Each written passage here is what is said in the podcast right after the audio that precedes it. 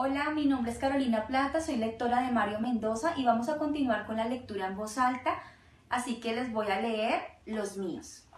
Dice así, mi nombre es Jorge Alcántara, crecí en el sur de Bogotá en un barrio humilde, patio bonito. Desde niño sentí la presencia de Dios en mi vida, es como una voz en la oscuridad, un susurro que proviene de un mundo invisible. Uno siente que lo han convocado, que lo están esperando. Estaba casi seguro de terminar el bachillerato y de salir directo para el seminario a continuar con mi vocación de sacerdote. Desde muy joven emprendí el camino de ayudar a los pobres y menesterosos. Me inscribí en un grupo de apoyo de la parroquia del barrio y llevábamos comida y medicamentos a los indigentes y los hogares de paso. En una de esas correrías por el centro de la ciudad, conocí los expendios y las ollas donde se reunían los yonkis extremos a fumar bazuco. Uno de ellos me dio a probar y me dijo, si estás tan seguro de tu Dios, Él te protegerá. Me dije que tenía razón, que Dios no desampararía a uno de los suyos, y probé una papeleta como un acto de, hermandad y fraternidad con los que habían caído más bajo. No era lo mismo predicar la palabra bendita sin ensuciarse que después de saber qué siente el que ha caído en las tinieblas. Fue lo peor que pude haber hecho. El bazuco y yo entablamos una profunda amistad desde el primer momento. Debo aclararle que vengo de una familia donde el maltrato fue una constante desde mi niño. Golpes, insultos, peleas diarias, salidas con mi madre al, al, amanecer con una muda de ropa para ir a vivir donde los abuelos largas temporadas. Una infancia de soledad y de amargura. Y de pronto llegó el bazuco y me arropó con su dulzura, con su comprensión infinita. Es como si llegaras a los brazos de una madre amorosa y protectora. Recuerdo que se me aguaron los ojos al sentir tanta ternura y caí, caí hondo. Fueron seis años en los infiernos. Lo tomé como una prueba de mi fe. Me sentí como Job, que lo pierde todo. Le da lepra y Dios le pone a prueba haciéndolo pasar por los sufrimientos más inenarrables. Así viví yo mis años de drogadicción. En ningún momento dejé de creer y seguí firme en mi vocación religiosa. En el cartucho, en la Plaza España y en Cinco Huecos me empezaron a llamar el pastor.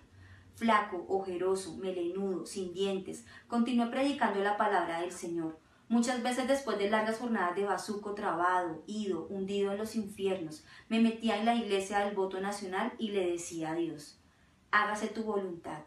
¿Esto es lo que quieres para mí, Señor? Que así sea. No importa mi sufrimiento, no abandonaré jamás la fe en ti y me quedaba ahí frente al altar, llorando, suplicando, pidiéndole al Todopoderoso que se acordara de mí y me rescatara de las profundidades. Y el Padre Celestial escuchó mis palabras y acudió en mi ayuda. Un sacerdote joven me propuso entrar a una institución para drogadictos en las afueras de la ciudad. Acepté enseguida.